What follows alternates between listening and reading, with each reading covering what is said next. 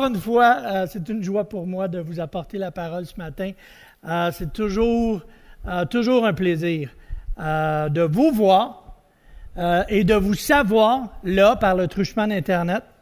ma famille, ma famille spirituelle, chacun de vous, chacune de vous êtes mes frères et mes sœurs spirituellement. On est unis les uns aux autres.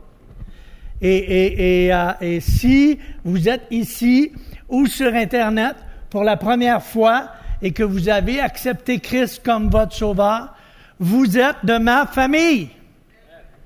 Amen. Et si vous êtes ici ou sur Internet pour la première fois et que vous n'avez pas encore pris cette décision-là,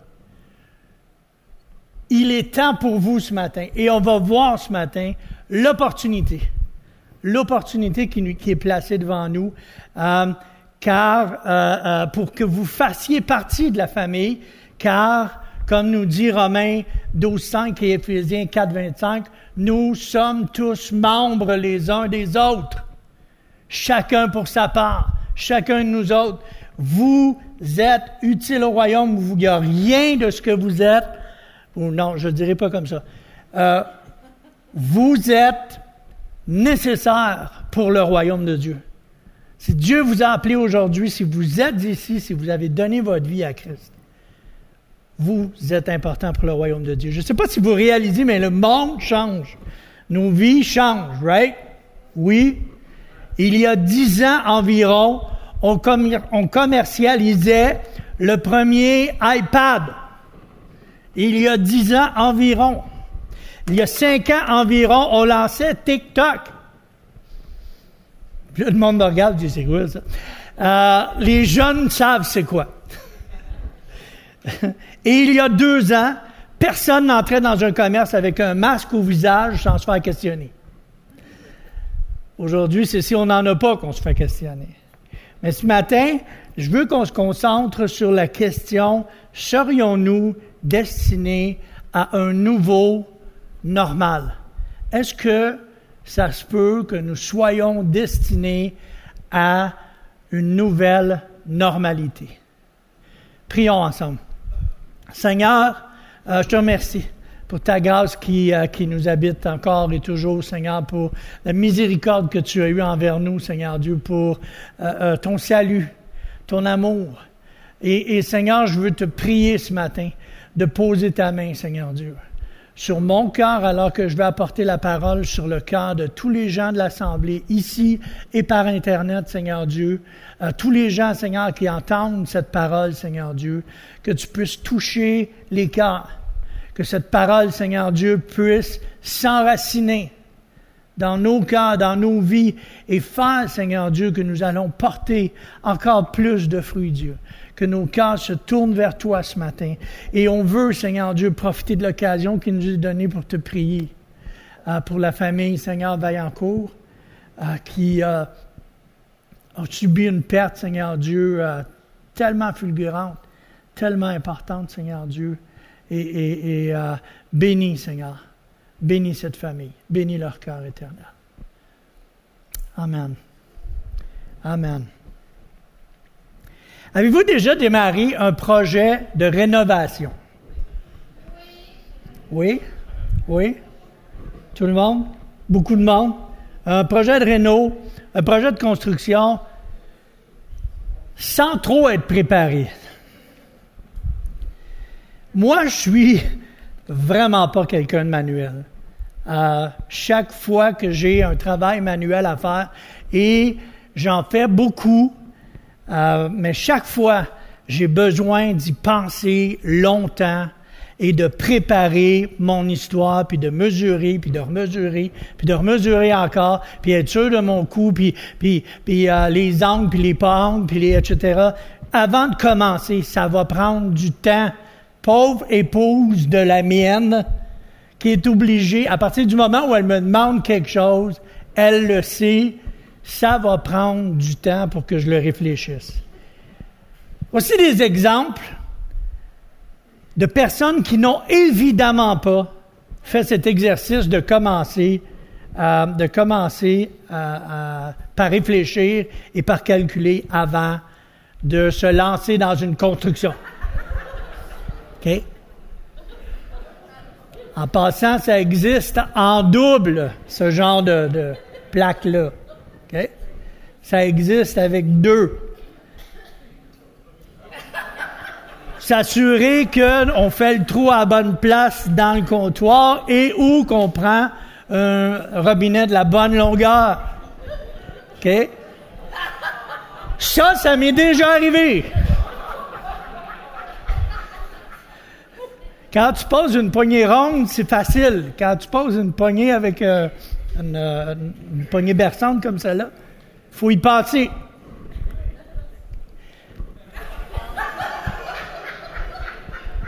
Il faut s'assurer que les pales sont pas trop longues quand on pose un ventilateur. OK? faut s'assurer que l'escalier ou l'espace au-dessus de l'escalier va couvrir ou va permettre de monter dans l'escalier facilement. Et le dernier, mais non le moindre, avant de poser un spa, assurez-vous que la galerie peut supporter le poids. OK? Il faut prendre le temps de calculer avant de commencer un travail comme euh, comme celui-là. Euh, comme quoi il vaut mieux développer des attitudes et des aptitudes avant de se lancer dans un projet. Et ce matin, on va apprendre quelques attitudes et aptitudes développées pour faire face au changement, pour faire face à la nouveauté. Et euh, comme je l'ai annoncé la semaine passée, euh, on, va revisiter cette, vignette-là du ministère de Jésus alors que euh, euh, Jésus fait la rencontre d'un aveugle, un aveugle de naissance, qui est un mendiant sur le bas de la route. Et, juste pour vous mettre dans le contexte, Jésus est en train de faire une dernière tournée des villes d'Israël. OK? Il vient déjà d'annoncer à ses disciples quelques jours avant qu'il s'en allait à Jérusalem, puis qu'à Jérusalem, il serait jugé, condamné, euh, qu'il mourrait et qu'il ressusciterait le troisième jour. Et alors qu'il se prépare à quitter Jéricho, euh, en route vers sa mission, il vit une intermission. Une intermission. Il vit une interruption, une interruption si vous, si vous le voulez. Euh, car euh, là se trouve un homme aveugle de naissance dont il va faire la rencontre. Marc 10, on commence à lire au verset 46, nous dit, ils arrivèrent ils arrivèrent à Jéricho, et lorsque Jésus en sortit avec ses disciples et une assez grande foule, le fils de Timée, Bartimée, mendiant aveugle était assis au bord du chemin. Il entendit que c'était Jésus de Nazareth et il se mit à crier, Fils de David, Jésus, aie pitié de moi. Un point intéressant ici à noter, il se nomme Bartimée. Je ne sais pas si vous avez déjà remarqué, mais de façon générale, dans la Bible, lorsqu'on parle des infirmes, on les nomme selon leurs conditions. Right? On pense à la femme avec la perte de sang. On pense aux dix lépreux. On pense aux possédés. On pense aux boiteux. On pense aux paralytiques. Ces gens-là sont nommés par leurs conditions. Ou alors, ils sont nommés par le rôle, le rang ou la famille, comme la fille de Jairus, le serviteur du centenier, la belle-mère de Pierre. Mais lui, on le nomme par son nom. Et c'est très intéressant et on va y revenir euh, un peu plus loin. Mais euh, continuons la lecture. Plusieurs, euh, au verset 48, plusieurs le reprenaient pour le faire taire, mais il criait beaucoup plus fort. Jésus, fils de David, aie pitié de moi. Jésus s'arrêta et dit, appelez-le. Ils appelèrent l'aveugle en lui disant, Prends courage, lève-toi, il t'appelle. L'aveugle jeta son manteau et se levant d'un bond, vers Jésus. Jésus, euh, Jésus prenant la parole lui dit, Que veux-tu que je te fasse Rabboni, lui répondit l'aveugle, que je recouvre la vue. Et Jésus lui dit, Va, ta foi t'a sauvé. Aussitôt, il recouvra la vue et suivit Jésus dans le chemin.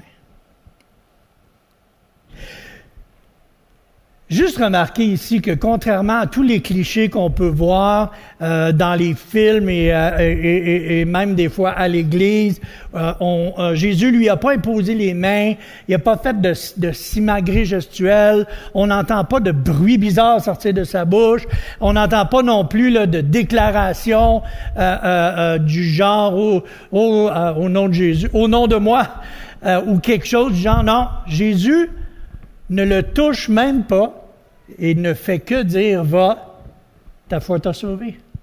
That's it. Et aussitôt, il recouvre la vue. C'est un autre fait intéressant. On va y revenir un peu plus tard. On revient au nom. Bartimée, euh, en, araméen et euh, euh, traduit en grec, c'est la même chose. Bartimée, bar vient euh, ou veut dire fils de, et Timée, c'est le nom de son père. Je le sais, pour nous les Québécois, Timée, c'est une connotation un peu différente. OK? Mais ça étant dit, Timée, le, sens du nom Timée, c'est de grand prix, selon le dictionnaire Easton, de grande valeur, honorable, d'honneur. Il y a vraiment. Fait, fait on comprend que Bartimée, l'aveugle né, qui réussit de peine et de misère à survivre sur le bord du chemin en mendiant puis en espérant que les gens vont lui donner quelque chose à manger ou quelque chose, de, quelques sous ou quoi que ce soit. Le fils de grand prix, le fils de grande valeur, est là, sur le bord du chemin, à essayer de survivre. Le dictionnaire Strong rajoute la notion d'impur à la définition du nom timé. Je ne sais pas si ça vous rappelle quelqu'un.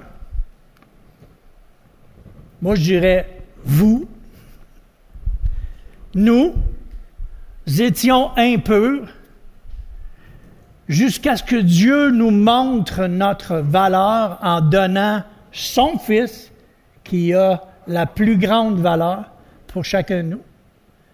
Nous sommes donc des fils et des filles de grand prix, des fils et des filles d'honneur par la grâce de Dieu, par la miséricorde de Dieu. Donc c'est important de réaliser et de comprendre à quel point ce nom-là est significatif dans notre histoire, puis surtout dans notre histoire en tant que chrétien. On va y revenir à la fin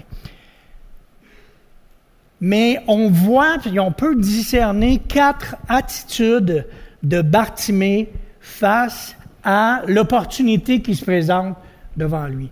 Face à l'opportunité et face, disons face à l'épreuve ou face à n'importe quoi qui nous arrive dans la vie, l'attitude qu'on va avoir va faire toute la différence, va changer la donne quant à la résultante de votre euh, de votre épreuve ou de votre opportunité, l'attitude qu'on développe. Et on voit, on peut discerner au travers l'histoire euh, de Bartimée quatre comportements qui ont guidé ses actions et qui ont changé sa destinée.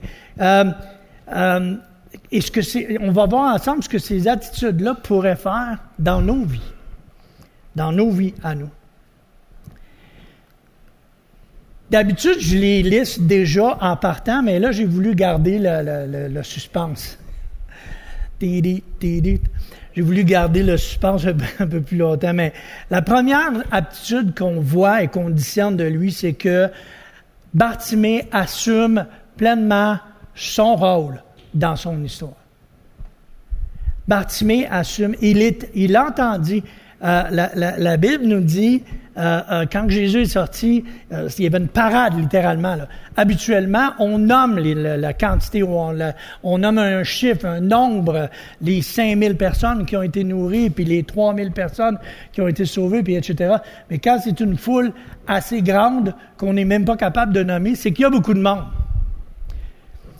Et Bartimée entend que c'est Jésus de Nazareth qui est là. Et il va se mettre à crier, Fils de David, Jésus, aie pitié de moi. En anglais, Have mercy on me. Aie de la miséricorde pour moi. En passant, savez-vous la différence entre grâce et miséricorde? Savez-vous la différence? La grâce, c'est quand Dieu nous donne ce que nous ne méritons pas. La miséricorde, c'est quand Dieu ne nous donne pas ce que nous mériterions.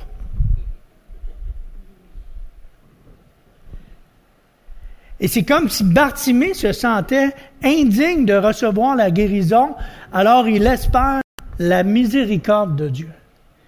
Il espère simplement la miséricorde de Dieu et c'est, compréhensible venant d'un homme de cette génération-là, de cette culture-là, où est-ce que les infirmes, les personnes diminuées physiquement étaient littéralement considérées comme des poids pour la société. C'est pas comme aujourd'hui, mais dans ce temps-là, c'était comme ça. Et, lui, beaucoup, beaucoup de, gens euh, aujourd'hui ne reçoivent pas le Seigneur parce qu'ils passent trop de temps à se demander est-ce que je le mérite? À raisonner.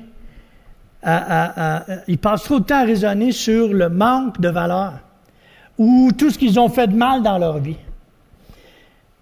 Tellement qu'ils ne focalisent plus sur le don de Dieu, sur la grâce, sur la miséricorde que Jésus a fait. Alors, euh, euh, Barthélemy, euh, en fait, Barthélemy, là, juste pour que vous sachiez, Bartimée veut aussi dire Barthélemy. Donc, mon beau-père, le père de mon épouse, s'appelait Barthélemy. alors, Bartimée, dès qu'il réalise que c'est Jésus qui est là, il élève la voix. Il connaît la réputation du Seigneur. Il en a entendu parler. Donc, il prend les choses en main. Il décide de faire quelque chose avec la situation.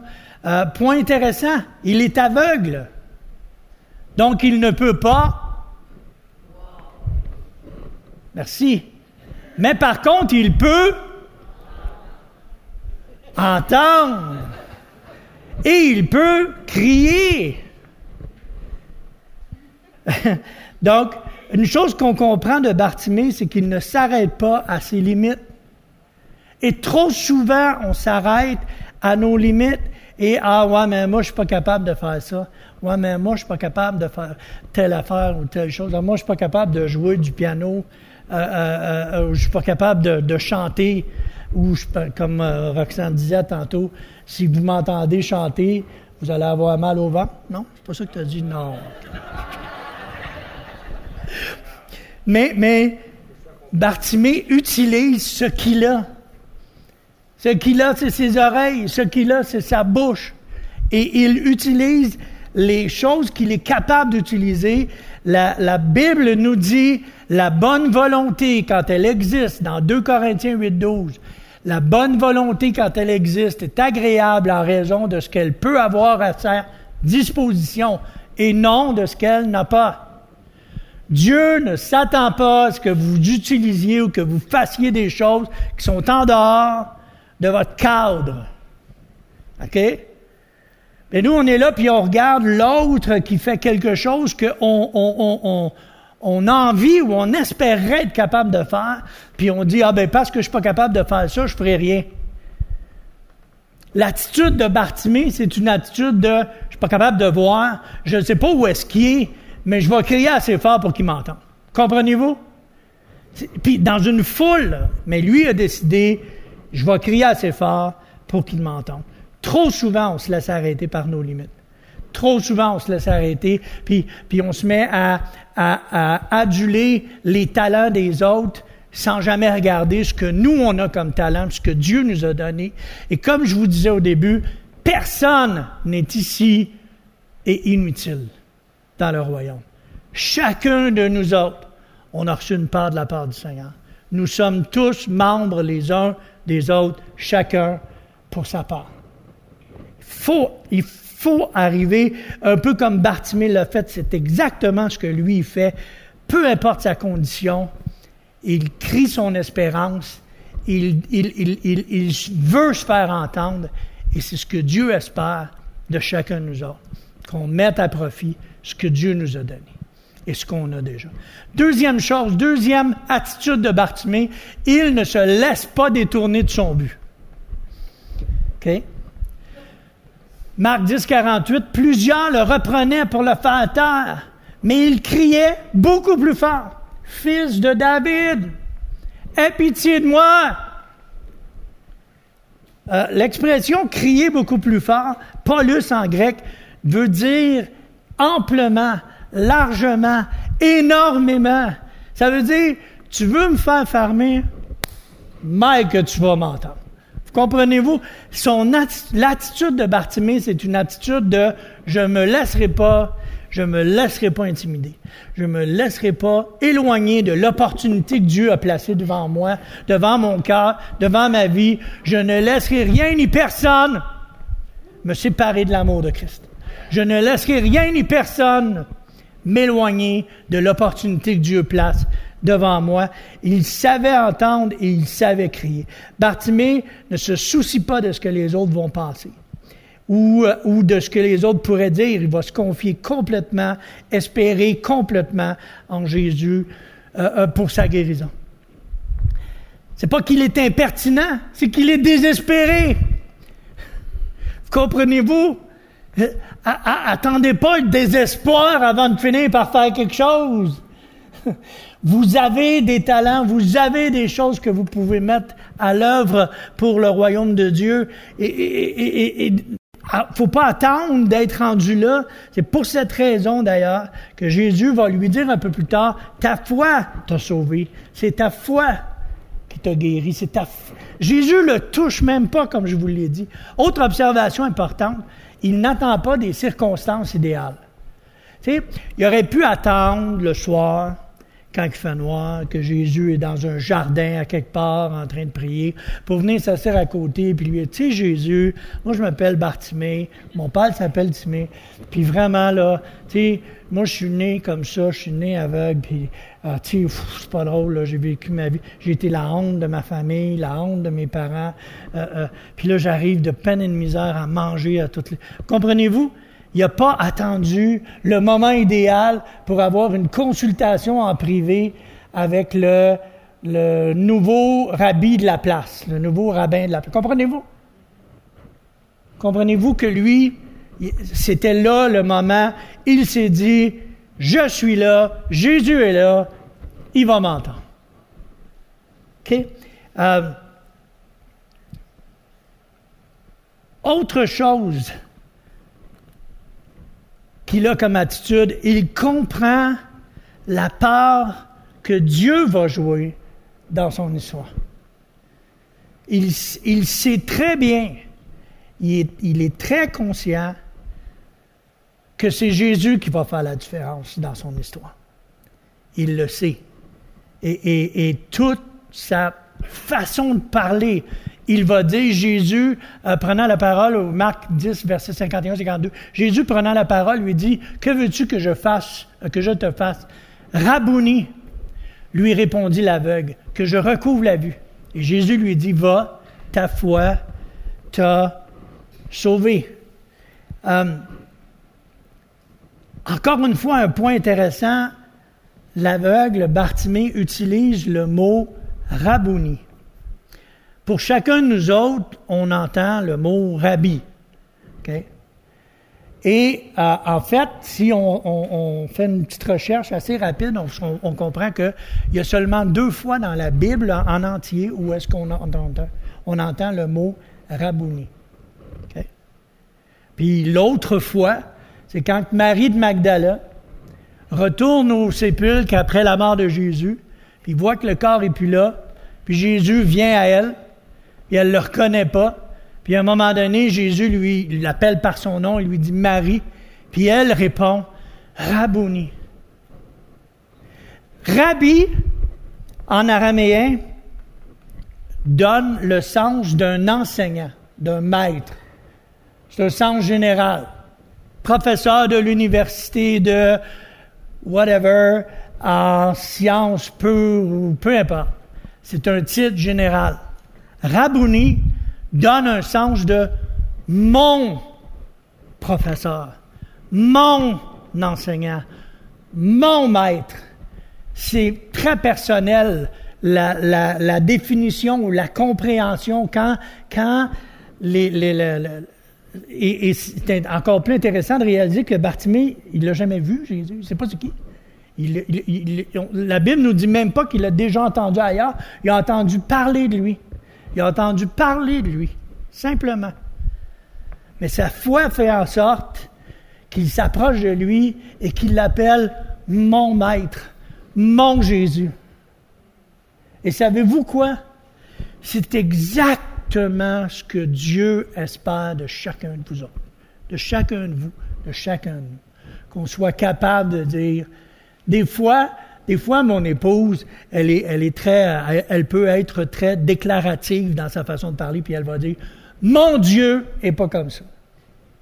Hein? Mais, mais, mais, mais ça, là, c'est ce que Dieu veut qu'on soit capable, chacun de nous autres, d'avoir une relation assez intense avec lui pour être capable de dire, c'est mon sauveur. Il est mon sauveur à moi. Il est mon Seigneur à moi. Il m'a sauvé et je suis à lui. Comprenez-vous l'importance de la personnalisation du, euh, du terme? Euh, Bartimée comprend la part que Dieu joue dans sa vie, dans l'exercice qu'il est en train de faire, puis dans l'expérience qu'il est en train de vivre. Et Dieu espère que chacun de nous, on puisse reconnaître et voir à quel point il joue un, il joue un rôle de premier plan dans notre vie, dans nos cœurs. Parce que, et, et, et tout le monde qui est ici, puis ceux par Internet, j'aimerais vous entendre dire au moins une fois, mon Sauveur. Mon Sauveur. Mon Seigneur. Jésus est notre Seigneur. C'est personnel, cette relation-là qu'on a avec lui. C'est personnel. Et oui, on le vit en Église. Puis, 95% de ce que la Bible nous dit se vit en Église, avec des frères et des sœurs. Comment je peux aimer les uns les autres si je reste chez nous et que je suis jamais à l'Église? Je comprends, mais l'appel que l'attitude de Bartimée, l'attitude que Jésus ou, qui, est, qui est mis en lumière par rapport à Bartimée, c'est sa compréhension qu'il a de ouais mais c'est mon maître, c'est ok c'est mon Jésus. S'il y, y, a une personne qui peut faire quelque chose dans ma vie c'est lui. Donc il est mon sauveur, mon Seigneur. Euh, la Bible nous dit, si tu confesses de ta bouche le Seigneur Jésus, et si tu crois dans ton cœur que Dieu l'a ressuscité des morts, tu seras sauvé.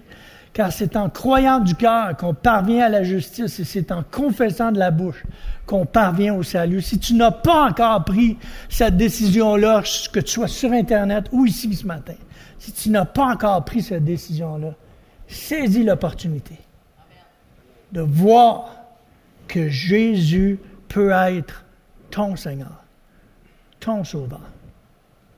Et, et, et, lorsque Paul est miraculeusement libéré de ses chaînes euh, euh, au, tumulte d'un tremblement de terre alors qu'il est emprisonné, le geôlier qui découvre la scène veut s'enlever la vie tellement il est désespéré d'avoir perdu ses prisonniers.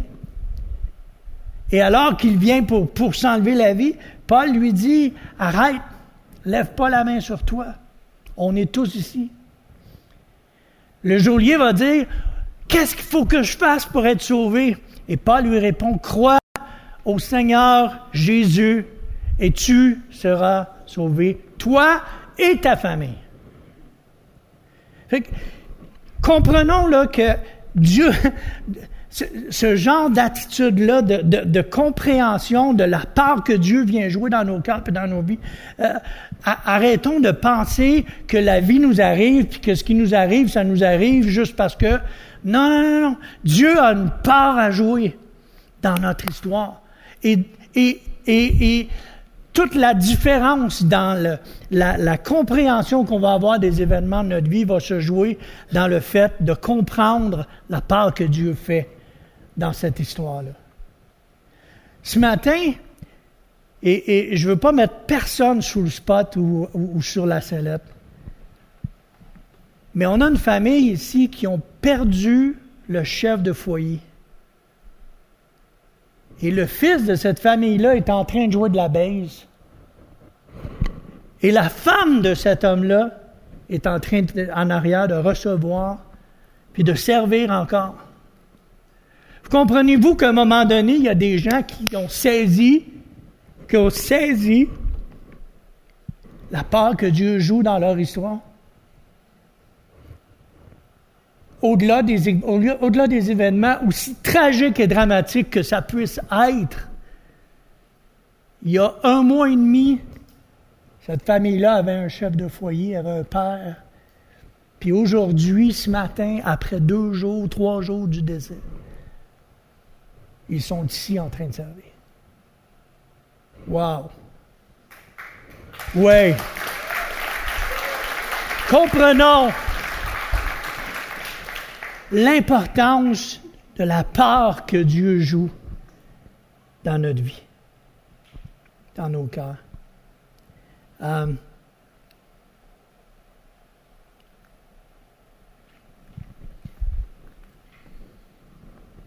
La dernière attitude qu'on regarde ce matin ensemble, c'est Bartimée garde, et non seulement garde, mais poursuit. Poursuit les acquis. Marc 10, 53, le dernier verset de notre histoire nous dit Aussitôt, aussitôt que Jésus a parlé, il recouvra la vie et suivit Jésus dans le chemin. Allô? On peut-tu, est-ce qu'on peut s'arrêter 30 secondes puis se mettre à la place d'un gars qui a jamais vu de sa vie, qu'il ne voit pas depuis toujours, il a jamais vu de sa vie. Fait que parlez-lui d'une orange, parlez-lui d'une pomme, parlez-lui d'un arbre, d'une maison. Il, y a une idée à vague de qu'est-ce que ça peut avoir l'air, mais il l'a jamais vu. Et la première chose qu'il voit, c'est le visage de Jésus. Déjà là, en soi, c'est comme, c'est winner, là. Non, mais tu sais, quand même. Quand même. Mais il aurait pu, lui, vouloir aller voir son père, Timé. Hein? Pas celui avec la barbe. Bon, peut-être qu'il avait une barbe, mais pas celui qu'on connaît de. Les Québécois. Euh, il aurait pu, il aurait pu vouloir voir sa mère, vouloir voir ses frères, ses sœurs. Il aurait pu vouloir voir le temple, les, jardins, les fleurs. Tout est nouveau pour lui. Je ne sais pas si, on saisit que, pour lui, d'un coup, là, tout est nouveau. Tout est différent. Tout prend un sens dans sa vie maintenant qu'il voit. Mais la première chose qu'il fait, c'est de suivre Jésus. La chose qu'il fait, c'est de suivre Jésus. Ce gars-là continue sa vie avec un nouveau normal. OK? Avec une nouvelle réalité, une nouvelle perspective de la vie. Et la question de départ revient, serions-nous destinés à un nouveau normal? Est-ce que ça se pourrait que toute cette histoire-là, là, de pandémie, puis de, de, de, tout ce que vous voudrez, de masques, de distanciation, de, toutes les limitations qu'on a eues dans les dernières, euh, dans le dernier 18 mois, deux, ans, je me souviens plus, euh, c'était en mars. En mars, que ça, fait, ça fait presque deux ans déjà. Ça va vite. Ça fait plus que deux ans, ouais. Hein? Un an et demi. Oui, c'est vrai. Merci, Roxane. De, euh, est-ce qu'on pourrait mettre une petite musique de fond, quelque chose? juste pour que, parce que je voulais que Martin soit là, mais malheureusement, euh, il ne pouvait pas. Mais juste qu'on ait une petite musique de fond, puis je veux vous emmener avec moi euh, dans la nouvelle réalité, le nouveau normal de Bartimée. Sa vie est changée à jamais. Il ne pourra plus jamais s'asseoir la sortie de la ville pour recevoir des dons pour sa pitance. Il, il ne pourra plus jamais faire ça. La limitation visuelle ou visible, en fait, qu'il avait, il l'a pu. Euh, pas qu'ils ne veulent pas travailler, mais il ne sait pas c'est quoi travailler. Il l'a jamais fait. Un peu comme les personnes, les photos qu'on voyait au début l'illustration avec les rénovations. Si tu ne l'as jamais fait, ça paraît. Comme dirait mon épouse dans toute sa sagesse. Quand tu n'as pas fait quelque chose dans la vie, puis que tu te lances pour une première fois, euh, ma première galerie chez nous, là, je l'ai repris à trois fois pour arriver à faire quelque chose. La galerie d'en avant, on s'est repris à trois fois pour arriver à, faire quelque chose. J'ai été obligé de. J'avais mal mesuré ou mal compris ou peu importe, le dessus de la galerie est en fibre de verre. Mais j'ai fait la galerie qui fit avec le dessus. Mais là, il y a des rebords. Fait que là, il a fallu que je défasse tout mon contour de galerie ma base de galerie pour pouvoir recouper puis remettre tout ça ensemble. Anyway. Tout ça pour dire quand tu n'as pas fait. Et, et sa vie, elle est complètement changée à partir de maintenant. À partir de ce moment-là, il est obligé de gagner sa vie. Il est obligé de trouver une façon de travailler, une façon de, de subvenir à ses besoins il va devenir quelqu'un d'honorable, comme son nom le dit. Parce que Dieu lui a montré qu'il était de grand prix, de grande valeur. Et maintenant, il va devenir quelqu'un d'honorable parce qu'il va être capable de gagner sa vie. Mais comment on fait ça quand on n'a jamais travaillé, qu'on est avancé en âge? Comprenez-vous que et, je ne veux pas diminuer en rien, comprenez-moi bien, la bénédiction que Dieu lui a faite de ouvrir ses yeux. Ce n'est pas, pas ce que je suis en train de dire. Mais avec la bénédiction, comment qu'il dit ça dans Spider-Man? Avec de grands pouvoirs viennent de grandes responsabilités. Avec la bénédiction vient la responsabilisation aussi. Hein? Si Dieu donne un talent, il s'attend à ce que tu le mettes en action que tu fasses quelque chose avec, que ce talent-là serve son œuvre, son royaume. Dieu ne te laissera pas assis, oisif, à rien faire quand il t'a donné quelque chose pour que tu le fasses.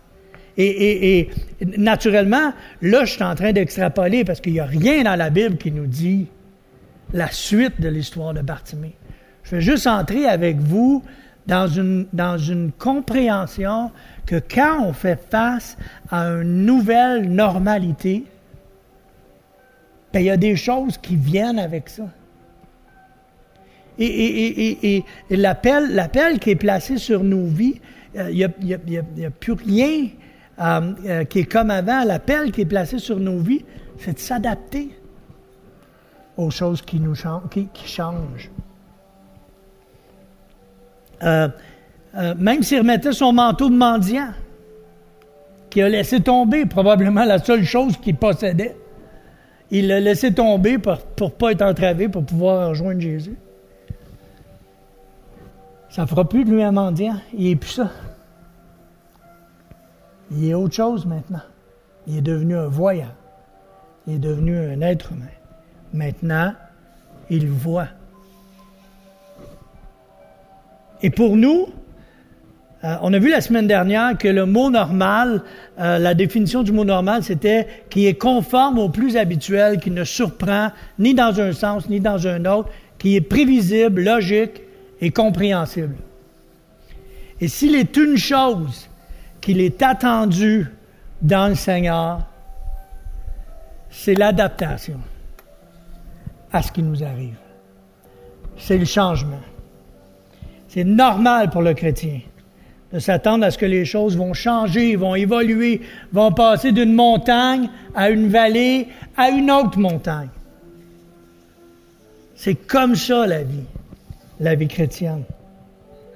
La nature de Dieu ne change pas. Sa parole ne change pas. Ses promesses ne changent pas. Mais la vie. Et on doit s'adapter en gardant les mêmes attitudes que Bartimée qu'on a vu ce matin, premièrement, assumer euh, euh, notre rôle, notre responsabilité dans nos situations. Discerner ce qui relève de nous, ce que nous, on doit faire. Parce que c'est pas vrai que Dieu fait tout. Là. Si vous pensez qu'en donnant votre vie à Christ, vous avez, euh, vous vous asseyez dans une, gare à quelque part en attendant le train, le train qui vous emmène au ciel, euh, c'est pas de même que ça se passe. On a, on a une part qui nous appartient. On a des fois besoin de crier, Fils de David, aie pitié de moi. On a des fois besoin de déployer notre espérance dans nos larmes pour que Dieu fasse quelque chose dans nos vies, dans nos cœurs. Que Dieu nous console, que Dieu nous amène ailleurs dans notre vie, nous amène plus loin. Euh, ne pas se laisser détourner du but. Et, il y a tellement, tellement de choses. La Bible parle du péché qui nous environne si facilement. Il y a tellement de choses qui peuvent nous détourner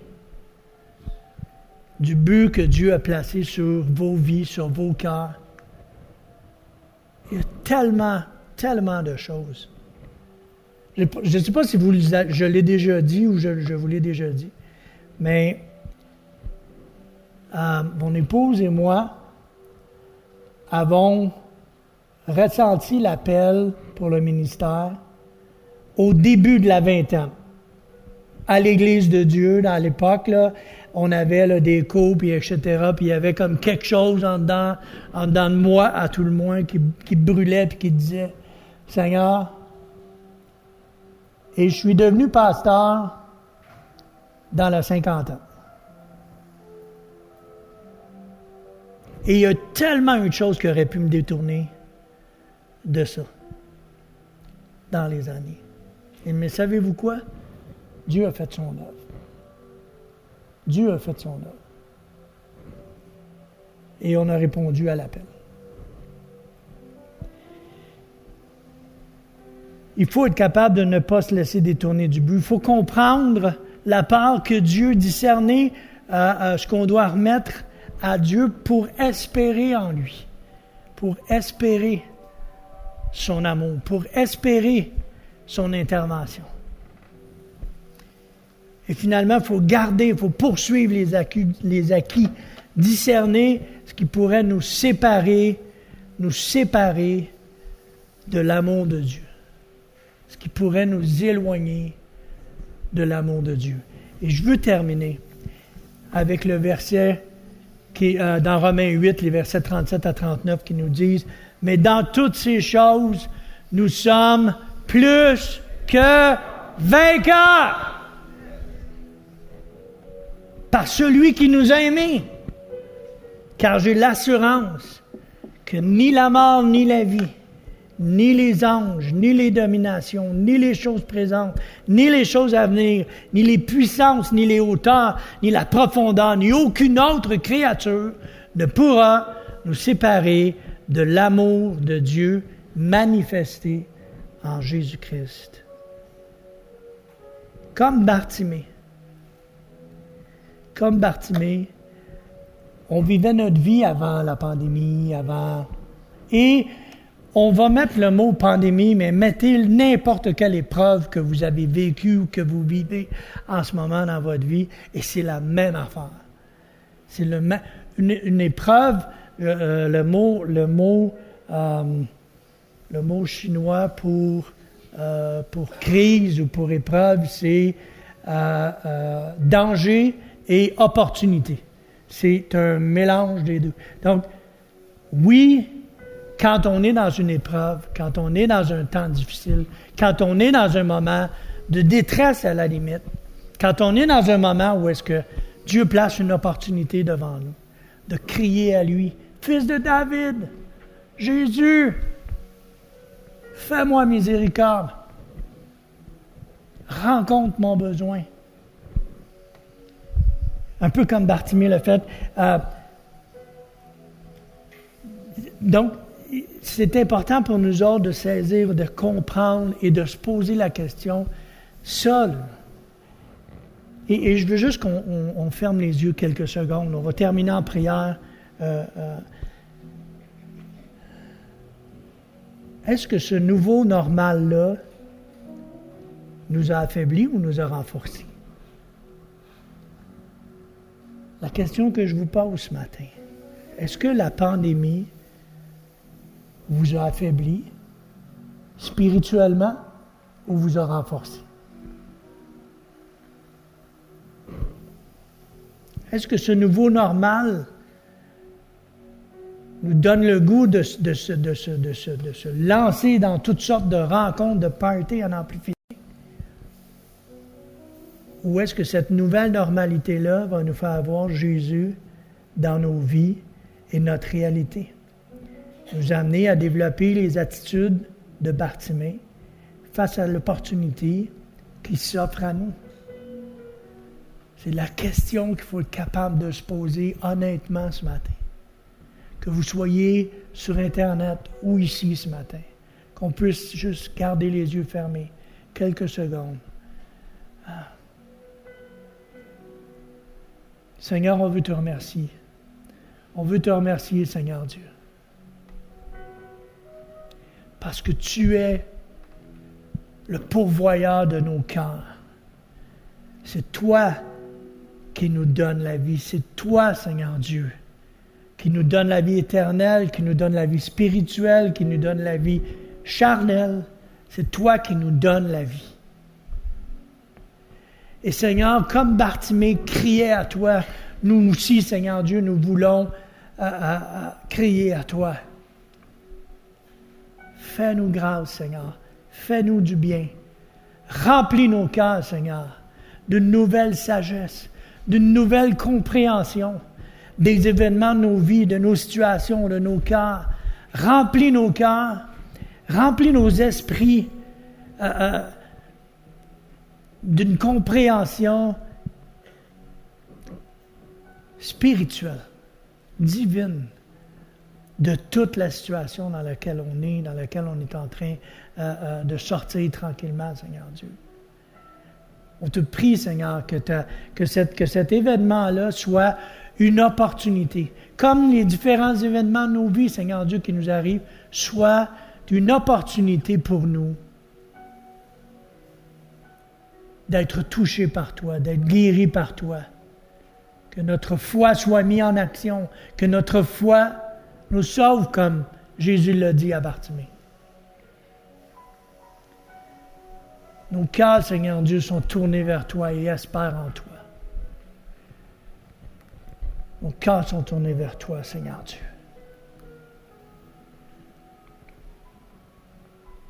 Et nous voulons déclarer ensemble, une dernière fois, mais dans toutes ces choses, nous sommes plus que vainqueurs par celui qui nous a aimés.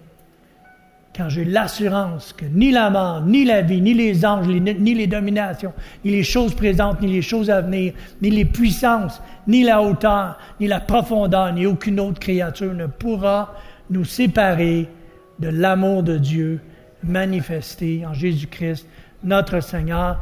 Et tout le peuple dit un dernier Amen. Amen. Woo! Gloire à Dieu.